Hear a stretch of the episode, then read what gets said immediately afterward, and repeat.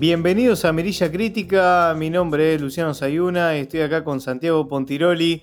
¿Qué tal Santi? ¿Cómo andás? ¿Cómo andás, Lucho? Tanto tiempo. Todo bien, estamos cumpliendo lo prometido. Eh, en el último podcast que estuvimos hablando de Underwater, eh, vos sugeriste hablar sobre eh, The Andromeda Strain, ¿verdad? Exactamente, sí, sí, una película del año 71 que bueno, creo que te convencí, no sé si vos la habías escuchado antes, pero yo no sé por qué en algún momento eh, terminé viéndola y la verdad que me encantó y dije, bueno, esto puede ser algo como digno de podcast. Sí, la verdad es que la tenía de nombre, nunca la había visto. Y bueno, eh, Santi me la sugirió para, para ver fuera de em, este, digamos, contexto de, de, cuarentena que estamos viviendo, producto del coronavirus, pero mm. ya venía de antemano, o sea, fue una coincidencia. Ahora un dato no menor, Santi, estamos inaugurando el podcast número 16, los dulces 16, como diría Billy Idol, por eso la música introductoria para quien estaba quizás un poco confundido de qué es lo que pasaba, qué tendría que ver Billy Idol con Andromeda Strain. Nada, simplemente es el, número de podcast y lo queríamos inaugurar de esa manera. Bueno, Santi, eh, yo sugeriría arrancar directamente como hacemos siempre. Primero, eh, eh, notificando a la audiencia si vamos a estar este, proporcionando algún tipo de spoiler o vamos a estar hablando de la película sin entrar en, ese, en esos aspectos. ¿Qué opinas? Eh, yo creo que este caso particular, eh, por un lado vamos a estar hablando de muchas cosas que pasan en la peli que uno no se imaginaría, pero creo que es posible evitar el spoiler, solamente evitando hablar de los últimos cinco minutos finales. No sé a vos qué te parece. Sí, la verdad que sí. La verdad que sí, es. No es una película tan. Eh, no hay tantos giros. No hay claro, si no hay tantos giros, es bastante eh, lineal, si se quiere. Eh, como dijiste vos, Santi, la peli data del año 71 en realidad. Y esto me voy a adelantar a los datos curiosos que vamos a proporcionar, como siempre, en todo podcast. y que Mirilla suele proporcionar a la audiencia es que la película fue estrenada en el año 71, pero rodado, rodada perdón, en el año 70. Eh, no sé, Santi, si vos querés, bueno, comunicarnos cuál es tu calificación. Para mí es un 3.5 a 4. Te diría más tirando a 4 merillas. Bueno, no te quiero influenciar, pero mi calificación son unas sólidas cuatro mirillas. Bien, coincidimos. No habíamos hablado antes de la calificación, pero eh, para una película del año 71 yo creo que es bastante alto. Eh, tengo otras películas viejas que podríamos revisar, pero la verdad que esta me pareció que uno se olvida de que está filmada hace tanto tiempo, ¿no? Sí, además, eh, nosotros no es que estábamos en el momento, o sea, lo vimos ahora, obviamente, una cuestión de edad. Eh, y es más loco, digamos, llegar a, ese puntaje, porque cuando uno se pone a ver este tipo de película que data de muchos años atrás, es difícil un poco eh, ponerse en el contexto de la época, de mm, quizás los elementos que se tenían para, para filmar eh, y demás. Y es, yo pienso, Santi, que es quizás el doble de meritorio que cualquier otra película contemporánea, el tema de que llegamos a tal eh, calificación, ¿no? Teniendo en cuenta todos los años que pasaron. Eh, y justamente esto, ¿no? Que es difícil situarse en, esa, en ese contexto. Yo creo que esto em, te da la pauta de que la película está basada en la historia y obviamente no en los efectos especiales, no en trucos o giros de la historia. Realmente es eh, algo bastante lineal, pero a la vez que te atrapa. Entonces me parece interesante, bueno, eh, un, dato que, un detalle que no mencionamos, que está basada en un libro del año 69. Exacto. Entonces la historia tiene como eh, un desarrollo bastante interesante de los personajes, de, cada uno de eh, de las situaciones que van sucediendo, de los escenarios, etc. Entonces, por ese lado, me parece que para hacer algo del año 71, creo que hemos visto otras películas también por ahí rondando. Eh, si mal no recuerdo, Future World, creo que estaba en 73, 75, no sé si vos te acordás. Sí, no me acuerdo la, este, el año, pero recuerdo que, vimos, tanto Westworld como Future World, que es la continuación menos conocida si se quiere, eh, con Peter Fonda, la vimos juntos en un juego de película. Sí, sí, sí, eh, cuando no existía la, cuarentena. sí, sí, sí, nos gustó mucho. Y, y, bueno, en ese momento creo que se, quizás veíamos más la época, si se quiere, pero también se podía disfrutar la ciencia ficción. Fíjense que hay un montón de, de libros, historias y demás que datan de esa época. O sea, había muchas cosas en esa época de la ciencia ficción que hoy parece tan distante, ¿no? Y qué sé yo. Eh, em, a ver, vos mencionaste que esto está basado en un libro, este libro está basado en, justamente una historia de Michael em, Crichton, creo que es, Santi. Sí, sí, exactamente. Que es el mismo que escribió, por ejemplo, para irnos más acá adelante, unos... Mm, ¿Cuántos? Sí, 98. 22 años, eh, Jurassic Park, por ejemplo, ¿no? este, que se hizo en el 93. Pero bueno, eh, como para comentarles a la, a la, gente que no conoce a Andromeda Strain, que hoy en día lo podemos considerar nosotros, por lo menos en Mirilla, como una, no sé si decir una obra maestra de la ciencia ficción, pero sí eh, una película ya de tinte clásico de la ciencia ficción. Eh, no sé, Santi, si querés hacer una introducción de, lo que es la sinopsis, si no, bueno. Eh, me, gustaría, como la vez pasada hice yo, la sinopsis de Underwater, esta vez como, digamos, yo me siento más cómodo con esta peli quiero que la hagas vos, a ver qué, fue lo que esperabas o qué tipo de historia, eh, digamos, fue, fue lo que te encontraste. Eh, bueno, a ver, como sensaciones, la verdad es que em, no sabía bien de, de qué iba, ¿sí? Eh, y básicamente la historia lo, que, lo que cuenta es como un, em, digamos, descubren como una, una, cepa, un, un germen espacial, una cosa así, Santi. Sí. Creo que, bueno, empieza a afectar a, eh, bueno, nuestro planeta, ¿no? Y todo comienza con, em, creo que era un satélite que, que regresa a la Tierra. Em, y bueno, a partir de ello cae en una zona que es, ni siquiera es un pueblo, es como... Nada, sí, son 20 personas viviendo. Sí, una cosa así. Una familia extendida, sí. Exactamente. Y, y bueno, eh, allí es donde cae y lo que notan cuando van a sobrevolar el área es que toda la gente está, bueno, o la gran mayoría en realidad está, está muerta entonces es ahí donde un equipo científico eh, va a evaluar qué es lo que está ocurriendo ahí.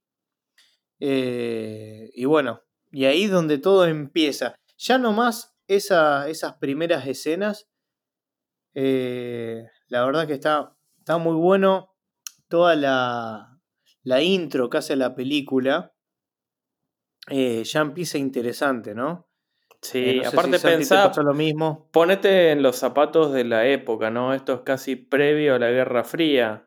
Eh, ya las escenas cuando vienen, eh, digamos, como dijo Lucho, acá se descubre una bacteria en un, eh, en un satélite que había lanzado el gobierno americano, reingresa a la Tierra y resulta que trae algún tipo de vida extraterrestre. Y este tipo de vida, bueno, está infectando a los humanos y los está matando. Lo interesante para mí es ver cómo se da todo el tipo de, del... A ver, cómo los militares manejan el secreto, cómo hay un grupo ya pautado que tiene que lidiar con este tipo de amenaza, ¿entendés? Como que en el año 71 ya estaban de alguna forma imaginándose que algo así podía llegar a suceder y en base a eso tenían todo un grupo de científicos, especialistas, obviamente de los más capos de todo el mundo, que estaban dispuestos a arriesgar su vida para eh, ir a buscar las muestras, analizarlas, y habían, bueno, ya no nos vamos a meter en la película, pero hay uno de los, de los científicos que es como el, el capo de todos los capos, que es el que planteó unos años antes de que pase todo esto, crear como... Y me hace acordar a Resident Evil, ¿te acordás del, de, de Hype? como la colmena, sí, crean, crean como un tipo de, mm, digamos, de, lugar donde pueden analizar este, todas estas amenazas que está como, no sé, 200 millones de metros bajo tierra, porque es una cosa cuando empezás a ver la animación, y digo animación entre comillas, porque es una animación como eh, del juego del Pong, ¿se acuerdan? De que había una pelotita y dos paletas, bueno, más o menos las animaciones son a ese nivel o como en Alien 1, que las animaciones son eh, un grafiquito de monocromático. Exacto. sin embargo, eso para mí le agrega a la historia, porque no distrae, no, no, no, hay, no hay nada eh, que yo le quitaría a la historia. Y eso para mí es rescatable. Sí, además, Santi, bueno, vos estabas nombrando el tema de como que el gobierno ya estaba preparado para algo así. Eh, y bueno, hay un grupo como selecto eh, que le llaman Wildfire, eh, en donde, bueno, ahí tenés varios especialistas en distintas áreas eh, que se encargan de analizar esta cepa, digamos, desconocida. Hmm. Y bueno, esto que vos decías de, y vamos a intentar meter un, dato curioso de la película con lo que me, vas dando pie, ¿no? Yo te decía que había un par de datos curiosos que eran em, interesantes y justo mencionaste el tema de eh, el lugar en, donde empezaron a estudiar a esta cepa hmm. y realmente eh, para grabar eso, para, lugares, para grabar esa locación que vos mencionabas, Santi, tuvieron que hacer una excavación de un agujero de unos aproximadamente unos 21 metros de profundidad por 12 metros de ancho dentro de un estudio de sonido. O sea, eso que vimos en la segunda parte de la película está hecho en ese lugar que te estoy comentando. O sea, es bastante interesante. A ver, una de las primeras cosas que le decía a Santi que, que a mí me gustaron mucho. A ver, mm, y voy a ir un poquito más atrás, antes de arrancar con eso. Año 71. Yo eh, pienso que esto es eh, la clave de la película. Para, vos antes, antes, de ver la peli, ¿vos tenías, eh, leíste la sinopsis, habías visto algo o la viste así, dijiste, chao, hoy es jueves de película, voy a ver una peli y le diste play a esto? La voy a ver, sabía que era que trataba sobre sobre un germen espacial, bla, bla, pero no sabía muy bien cómo era la movida. Em, a ver, y, con lo que estaba diciendo antes, creo que em, el hecho de pensar una película que dura dos horas, fácil, ¿no? dos horas once, según. Dos horas once. IMDB. voy a, le voy a dar play a esto, que dura 2 horas 11 del año 71, sabiendo uh, sí. con la lentitud que transcurrían las películas antes, acostumbrado a hoy que cada 5 minutos hay un auto que vuela por los aires, em, digo, bueno, vamos a ver qué tal es. Y la verdad que la película me, atrapó desde el comienzo. Eh, ya el planteo que hace está muy bueno. Em, no se basa, como decía Santi, el tema de los efectos especiales no se hace notar porque no lo requiere la película. La película es como un pseudo documental. Esa fue la primera cosa positiva que creo que, me gustó y que te comenté, Santi, ¿te acordás? Eh, off the record. Te dije, lo que me gustó es que parecía como un documental. Sí, pero aparte no, no le hace falta los efectos especiales porque genera tanta tensión solamente con la forma en que está filmado y con los personajes, cómo se manejan. Hasta te diría los colores. Cuando arranca la película te dice filmada en Technicolor, que ya obviamente eso significa que vas a ver los colores no, como hoy en día en 4K. La verdad que todo suma. Para mí. Sí, pero viste, Santi, que no, en ningún momento vos decís, ah, mirá qué trucho que está esto, se nota que es del año 70. Nunca. Porque realmente parece como si te estuviesen. Em, si te estuviesen mostrando eh, un, un estudio real. Porque incluso hasta podemos ver, si me apurás, en tiempo real el estudio que hacen de la cepa. Viste que hay, para algunos, pocos, eh, es la parte más tediosa de la película, para mí, muy interesante y te diría original, que eh, la película te muestra cómo los científicos analizan la cepa, cómo la cepa va mutando, va evolucionando, pero lo vas viendo con lujo de detalle. O sea, no es que te van acortando los tiempos y te muestran por mostrar. Eso me pareció muy bueno, las distintas pruebas que hacen por eso, van gustos. Algunos lo, ven como algo, eh, no digo innecesario, pero como tedioso, el hecho de que te muestran cada prueba que hicieron sobre la cepa, todas las observaciones que hicieron. A mí la verdad me pareció súper interesante cómo ellos miran el monitor, cómo van viendo que, que va mutando. Viste, Santi, que hay una parte, por ejemplo, una, varias, en realidad, que te muestran cómo la cepa va evolucionando y lo vas viendo vos en el monitor y sentís lo que están sintiendo los, los científicos que están mirando la cepa. Em, después también tenemos eh, los casos a analizar.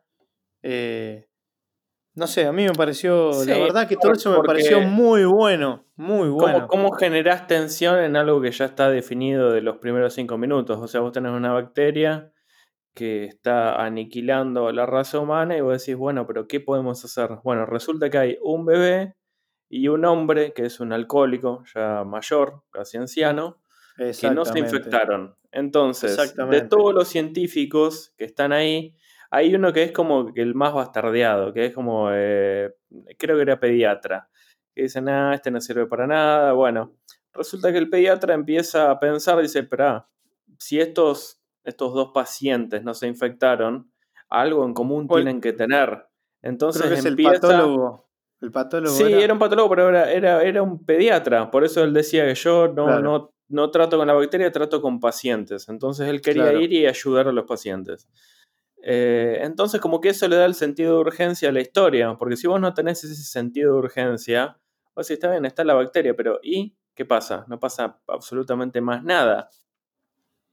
Tal cual. Entonces me, parece interesante como el contraste que está entre todos los científicos que veíamos. Tenemos eh, una mujer también mayor que viene a reemplazar eh, uno de los científicos que ya estaba dentro de este grupo que mencionabas, Wildfire. O sea, Wildfire era como, justamente, Wildfire es un incendio como forestal de emergencia.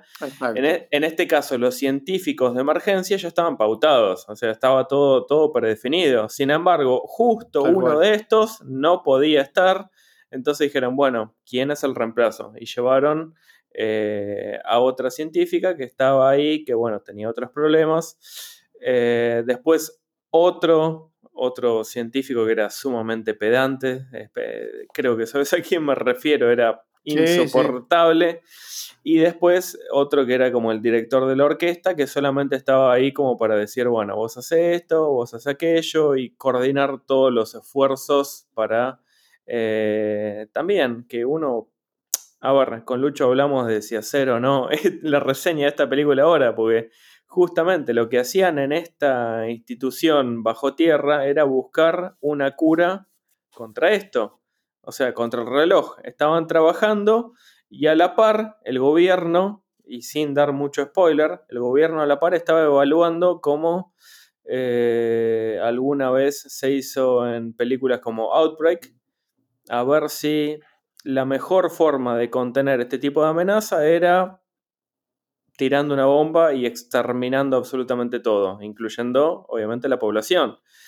Eh, así que los científicos estos trabajaban contra, el reloj intentando evitar esto. Eh, y bueno, ya te digo, sin spoilers, si pasan mil cosas en el medio que vos decís, ay Dios, no puede ser que lo encuentren ya.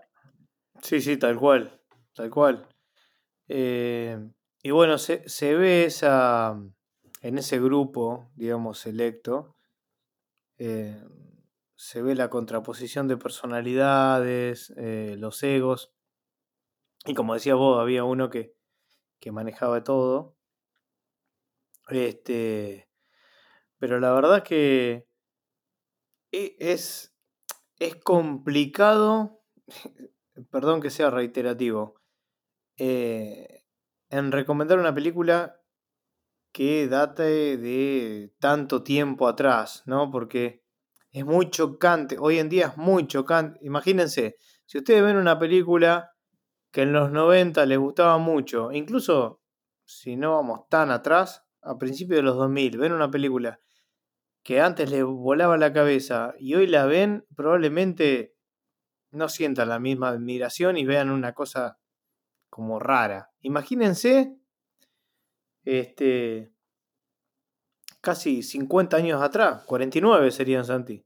Sí, exactamente. Eh, no existía acá, estaba leyendo el CGI o el CGI, o sea, los efectos especiales todavía no habían ni siquiera nacido.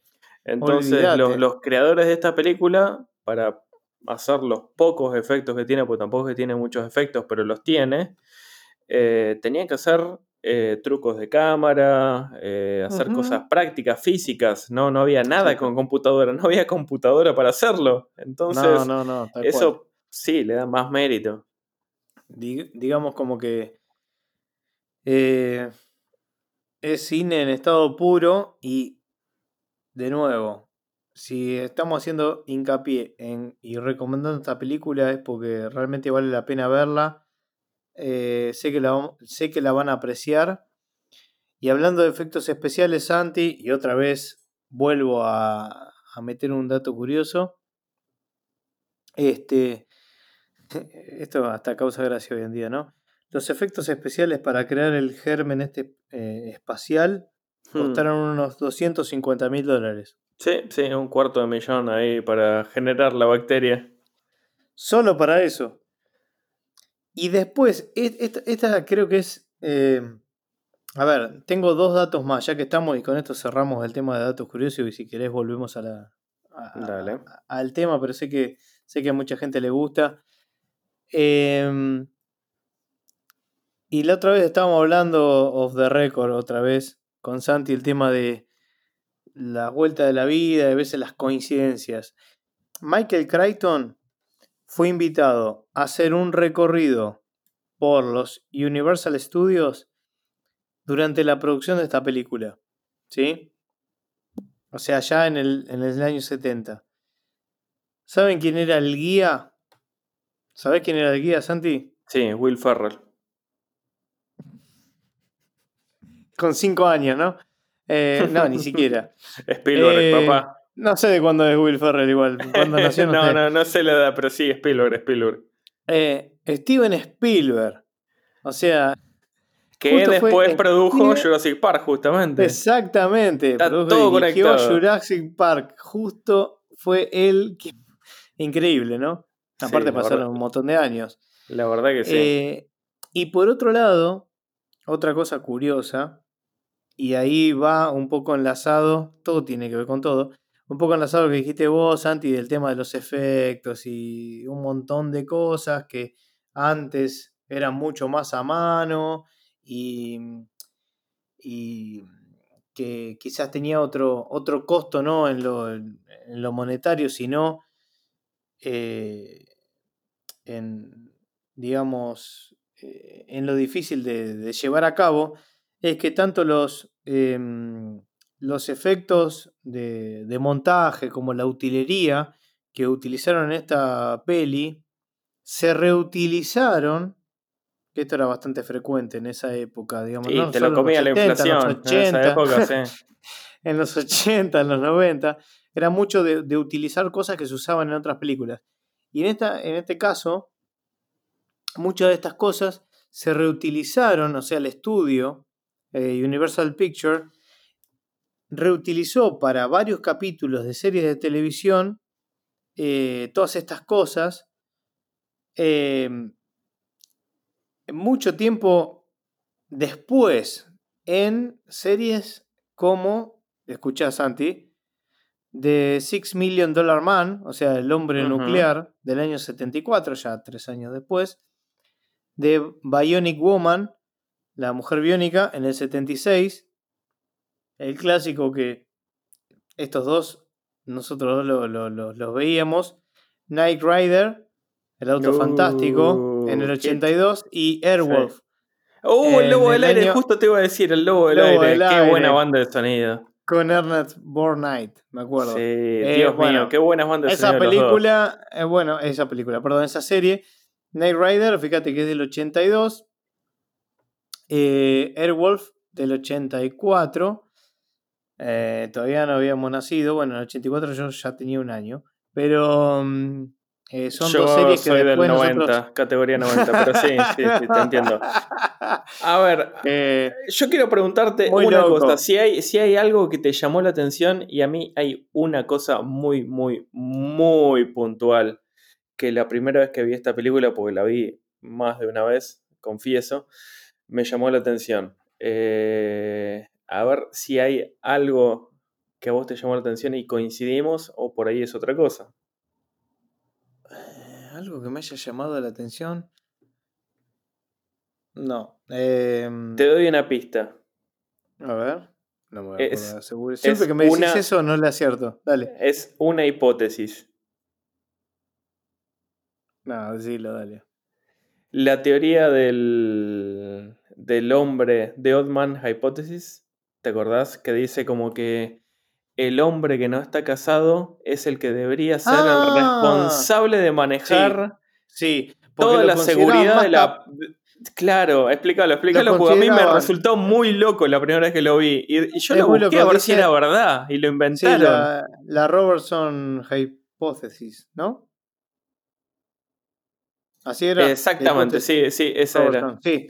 Decía que los hombres solteros supuestamente son, entre comillas, más capaces de alcanzar algunas metas, ya que, según esta hipótesis, son los más, mm, ¿cómo decirlo? Em, más fríos en cierto sentido. Los más fríos, los más, desapasionados a, la hora de tomar decisiones eh, críticas. Exactamente, decía que si uno estaba casado antes de tomar una decisión de vida o muerte, en donde, digamos, entra en juego la vida de todo el planeta, uno por ahí no es tan objetivo y piensa primero en su familia, piensa en su esposa, piensa en sus hijos. En este caso aparece la teoría de The Odd Man Hypothesis, que es una hipótesis ficticia, pero yo la primera vez que vi la película digo, pará, ¿esto ah, existe? ¿Alguien realmente pensó en esto? Y no tenía, no era tan loco, porque si vos, y para, para dar un poco de contexto, eh, esta, digamos, no sé cómo decir, la institución o esta fábrica, no sé, donde están analizando las muestras de esta bacteria, está equipada con un mecanismo de autodestrucción nuclear. Esto sí es común a casi todas las películas que he visto en mi vida. Pero bueno, este mecanismo de autodestrucción lo controla ah, una persona. es decir, desde que se activa hasta que estalla pasan unos 5 minutos, creo que eran 5 o 10 minutos. Sí, pero es muy loco cómo van con la llavecita para todos lados. Bueno, en cuanto arrancan a hacer el análisis de las primeras muestras de esta bacteria, habilitan la primera parte de la activación. Ahora, si por algún alguna razón, alguna circunstancia se escapa, es decir, se filtra, hay una fuga de esta bacteria de donde están haciendo el análisis, se activa el mecanismo de autodestrucción y solamente una persona que tiene la llave puede cancelarlo. Esta persona debería ser la que es más objetiva de todo el grupo. Y a mí me resultó muy, muy loco que, eh, digamos, esta hipótesis, tener una persona que tiene una llavecita que cancela un mecanismo de destrucción nuclear solamente porque no estaba casado. Pero es, no sé, al margen de eso es muy loco la forma en que lo presentan. porque muestran como un manual hecho por, no sé, por el gobierno americano que parece... Es que eso es lo que genera la película, parece que fuera de en serio. Yo te juro, la primera vez que la vi tuve que googlear esto para ver Digo, no puede ser, existe esto, realmente hay una teoría acerca de esto, hay un psicólogo que estudió cómo mierda es que hay que asignar eh, las responsabilidades en un grupo de científicos. Y bueno, después me di cuenta que no, pero eso, es lo, eso es lo lindo, que me lo hicieron creer. Durante dos horas once lo creí. Olvídate. Sí, sí, sí, a ver, eso es lo que tiene, y por eso de, nuevo volvemos al concepto de... Eh, esta pseudo documental. O sea, uno no, solo se basa en el tema del pseudo documental por la, eh, digamos, por el desempeño de, bueno, que no lo mencionamos, Robert Wise en la, en la, dirección, em, sino por que uno se, se sumerge en la historia y se cree todo lo que le están contando, más allá de que pasaron 50 años casi, ¿no? Sí, sí, sí, sí. Em, como que te, hace creíble la historia. Eh, y eso es súper meritorio.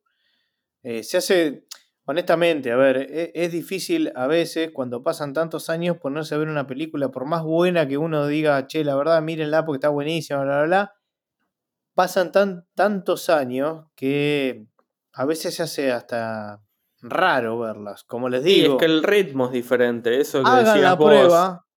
Claro, hagan la prueba. Yo en realidad les recomiendo a veces cuando tienen un recuerdo de alguna película que vieron eh, en su infancia, adolescencia, lo que fuera, y tienen un gran recuerdo, intenten no volverla a ver porque ese recuerdo seguro se va a esfumar, o sea, se va a, a deteriorar, digamos, ¿no? Porque muchas veces el paso del tiempo atenta contra estas cosas.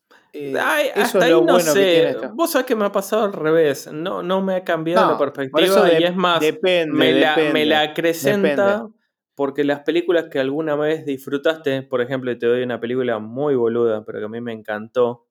Eh, el Demoledor. No estamos ah. hablando de una película del 70. Demolition Man. exactamente, la de Stallone. Estamos hablando de una película que no es tan vieja, pero yo la vi cuando era relativamente chico, sí. Y, sin embargo hoy la miro y no es que me cambie el recuerdo o puedo decir no, le doy menos mirillas porque la estoy viendo. No, no, no, no. no. El factor nostalgia te suma dos mirillas siempre. Entonces, no, es verdad, pero hay algunas que están muy atadas a la época. Hasta, bueno, no lo vamos a hacer nunca, pero hasta se podría hacer un, un especial de a ver qué películas envejecieron y cuáles no. Porque la verdad te tomo challenge accepted. Listo. ¿Cuál? una del año 28, ¿cuál no, querés? No, que, quizás ves una película del mismo año que el del, Demoledor sí. y quizás no supo envejecer. Es decir, vos la ves hoy y te das cuenta que es muy vieja. O sea, como que tiene cosas que hoy ya no te sirven de la misma manera que te impactaron antes. Yo hoy veo el Demoledor y me encanta porque me encanta, más allá de Stallone, digo, la película me encanta eh, la vi 750 mil veces en su momento y la volvería a ver. Este, y así hay un montón de películas. Eh, de hecho, qué sé yo, por ejemplo, hoy uno ah, engancha eh, Predator, la, original, en, el Space y te la quedas mirando. O sea, digo, hay, hay, películas que, que trascienden toda época. Y hay otras que, bueno, se hace un poco más complejo y quizás están más arraigadas a ese momento en que se hicieron. Por eso... ¿Te puedo desafiar con una? No sé si la viste. te voy a desafiar con una para un podcast, no tiene que ser el próximo. The Time Machine del 60. No la vi. La máquina del tiempo del año 60. Los efectos especiales son un poco más primitivos que Andromeda Strain, pero la verdad que es otra de esas películas que digo, uff, qué buena historia. Te la dejo picando para cuando quieras. No tiene que ser el próximo podcast, pero bueno, por ahí para, para la audiencia que le gustan los clásicos, bueno, lo podemos dejar ahí. Tal vez deberíamos hacer de vez en cuando alguna más pochoclera, por ahí la próxima hacemos una de Netflix, algo más tranqui, tampoco para hacer siempre, viste, cosas tan serias. No, es verdad, es verdad. Eh, a ver, la idea de, Mirilla es eh, ampliar el aspecto. Juntar, plata, juntar plata con los. Ah, que, nadie quede, que nadie quede afuera. Eh, no irnos ni por lo más pochoclero, digamos, comercial, ni tampoco irnos para, bueno, solamente tenemos ojos para aquellas óperas primas y las mejores películas. No, a ver, Mirilla es realmente lo que vemos nosotros, no está eh, guionado. Realmente son las películas que miramos nosotros jueves a jueves o día a día. Sí, sí, tal cual. Eh, y solamente para tentarte un poquitito más, The Time Machine tiene un 7.6 con 34.000 hmm. personas que la vieron. Puede ser un buen desafío. ¿Eh? Eh, voy, voy pidiendo el Blu-ray a, a, la gente que nos provee. Exactamente. Bueno, pero para ponerlo en comparación, Andromeda Strain tiene un 7.2 con 32.000. Así que estamos hablando de una película en términos objetivos superior y con 11 años menos. Tal cual, exacto. 11, años menos. Bueno, y no sé si te la vas a bancar, 1 hora 43. bueno, ese, ese, es un tema. Em, a ver, 1 hora 43. Me ha pasado ver una película que vos decís, bueno, a ver, esta es vieja y dura una hora veinte, ponele, no sé, estoy inventando. No sé. Y la ves y decís, ah, hace tres horas estoy mirando esa película. O sea, es Sí, sí, me ha pasado, me ha pasado. sí, pero para. Tengo, tengo que. Eh, o sea, como me pasó como el Señor de los Anillos que necesitas como intermission, como una pausa en el medio. Sí, sí, sí. Hay películas que por ahí pasó, no sé, pasaron 20 minutos y decís, necesito una pausa para comer algo, tomarme una gaseosa, no sé, estirar las piernas. Sí, sí, tal cual. Y por ahí cuando le das pausa, que se muestra el tiempo que pasó, decís, no, te puedo creer que me quedan dos horas de esta porquería. no, tal cual. Em, a ver, yo pienso que le podría dar un... La, voy a anotar, la voy a anotar, no me quiero ir de, del tema. No, eh, no, volvamos, a, a, la peli si querés. Volvamos un poquito. Ya la agregué. Ya la dejamos, la, dejamos ahí. ya, la agregué. Te la, tiré como una idea nomás. Pero bueno, volviendo a Andromeda Strain y por ahí para ir dando un cierre a este episodio. ¿Cuál es tu recomendación de esta película? Es decir, ¿a qué tipo de audiencia se la recomendás? ¿A quién le decís que la evite a toda costa? Y si tenés algún detalle que quisieras remarcar como para decir, no sé, algo que no te esperabas al momento que le diste play y que terminaron las 2 horas 11 y dijiste, mierda, la verdad que me sorprendió esto. Em, a ver, yo se la recomendaría bueno, ni hablar al, núcleo duro eh, de la ciencia ficción, ¿sí? que normalmente, eh, digamos, abraza todo este tipo de historias y sobre todo de, mm, así tipo, de, de, novelas o libros que datan de hace más de 20 años, eh, en este caso muchísimos más, pero digo, para dar una referencia. Sin duda, es, un, es una película que para los amantes de la ciencia ficción, también en general, es recomendable. Yo me llevé una gratísima sorpresa, la vi con cierta, a ver, eh, no digo cierta expectativa, pero la vi como diciendo, a ver qué, a ver si me puedo, la, la primer, digamos, el primer objetivo era a ver si me puedo adaptar a la época.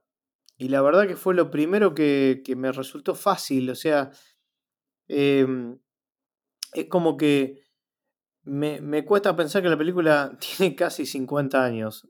Honestamente, me cuesta porque me resultó muy, muy atractiva. Em, así que a mí me parece que es una película que, que hoy en día la puede ver casi cualquier cinéfilo. Eh, me parece que no tiene restricciones y, como te decía, hay veces que quizás en propuestas de este estilo uno puede llegar a tener un resquemor de decir, bueno, eh, hay ciertas cosas que puede hacer ruido en ciertas personas. Me parece que esta es una película que trasciende todo eso y que es una firme eh, recomendación que podemos hacer, Santi, sin temor a que alguien salga defraudado. Yo estoy seguro que a algunos les gustará mucho más, para algunos puede llegar a ser hasta, digamos, puede entrar en ese, en ese nivel de película de culto o un clásico o lo que fuere. Me parece que tampoco estamos descubriendo América. A ver, es una película que tiene 49 años y no la estamos descubriendo nosotros. Simplemente la estamos facilitando a gente que quizás no adentró a, este tipo de, pelis, ¿no? Entonces, creo que es para ponerla nuevamente en la mesa eh, y darle esa chance. Eso es lo que me Bueno, pero justamente la idea de Merilla es poner en la mesa películas a ver, vos ya cuando entras a Netflix tenés qué películas tenés que ver, cuando entras a HBO, cuando entras a Amazon, ya te recomiendan.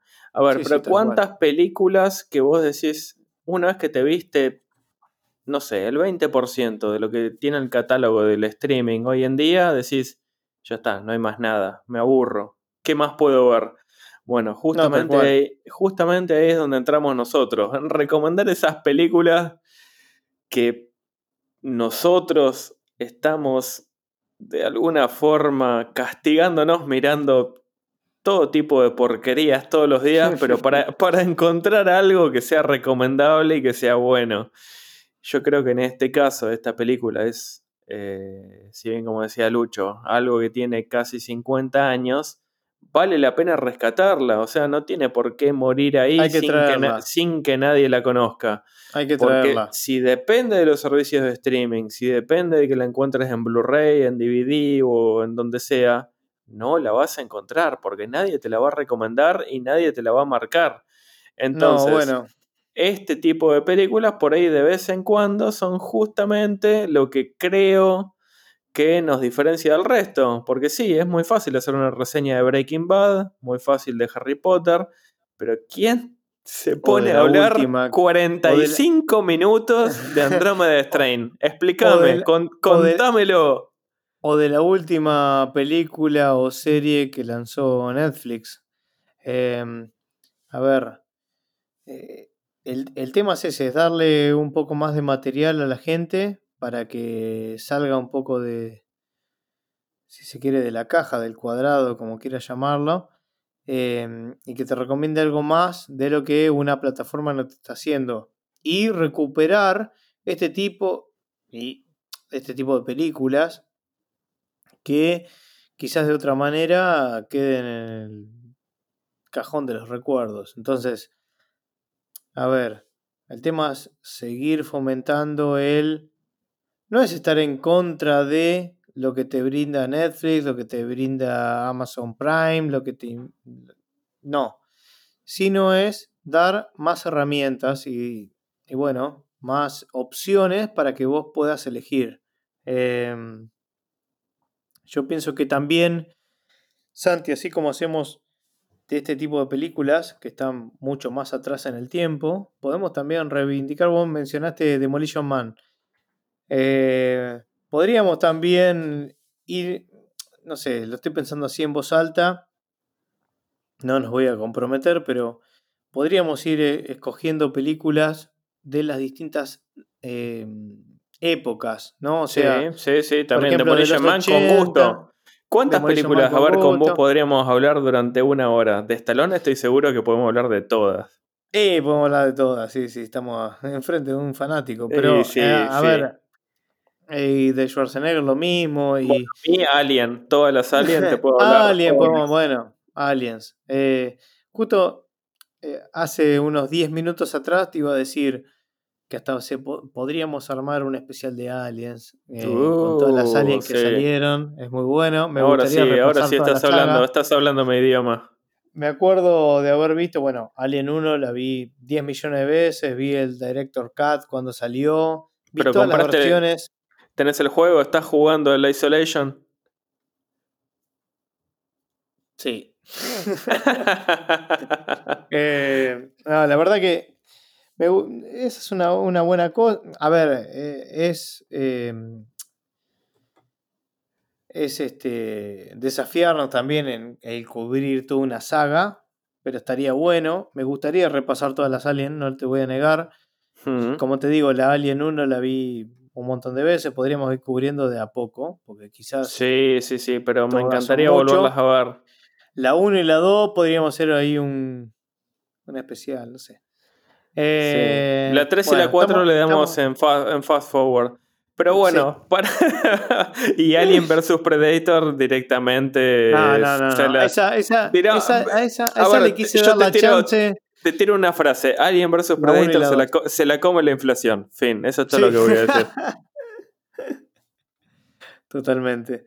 Eh, bueno, Santi, creo que. creo que hemos dicho todo, dijimos la sinopsis, nuestra opinión, cuatro mirillas cada uno, que para una película del año 71 es un lujo. Y que hayamos coincidido es un lujo. Sí, coincidimos sin ni siquiera ponernos de acuerdo, porque esto no es algo que antes de arrancar a hablar, este podcast que estamos sí, sí, sí, que estamos los dos, digamos, diciendo lo que nos nace, porque no es que nos ponemos de acuerdo, no, che, esta película es buena, mala. La verdad es que coincidir en la calificación de una película del año 71, que la historia sea buena, que nos guste, que nos haya divertido durante 2 horas 11, creo que es rescatable, así que si tienen la chance de verla, para mí es un rotundo sí. Así como de vez en cuando nosotros les decimos lista negra, en este caso, no sé, no, no, lista blanca suena muy cliché, no sé, ¿qué podemos decir? Lista, lista clásica. en la recomendada. en, la mirilla. En la mirilla. en la mirilla, recomendada, tal cual.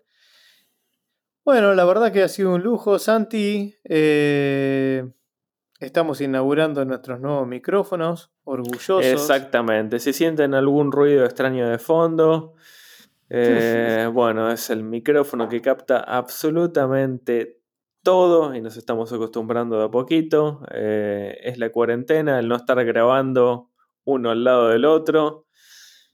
Sí, bueno, eso en fin, nos, estamos, nos estamos acostumbrando. Sí, sí, sí, nos estamos adaptando. Exactamente, así que espero que, bueno, les sirva para pasar un poco mejor esta cuarentena eh, dar fuerzas. Y bueno, nos estamos hablando, Santi, en el próximo podcast. Que no nos vamos a comprometer, imagino, ¿no? No nos comprometemos todavía, pero yo te dejé ahí una, una del año 60, si querés. Tenemos, si no, Alien, tenemos de Netflix, tenemos un montón de opciones. Y eso es lo bueno. Veremos qué, nos, qué decidimos para el podcast que viene. Va a ser una sorpresa total. Podemos hacer, no sé, eh, Adam Sandler o no sé. Salimos con cualquier otra cosa. Somos impredecibles, hasta nosotros mismos nos, sorprendemos. Exactamente, tiramos un par de dados y vemos a qué película nos apunta. Exactamente. Y estén atentos porque en cualquier momento sale una nueva sección que va a ser la recomendada de Mirilla para Netflix. Santi, esto fue todo. Santi Pontiroli, Lucho Sayuna, de Andromeda Strain, Santi, hablamos en el próximo podcast. ¿Puedo preguntar cuál va a ser la cortina de salida de este podcast? ¿Billy Idol también?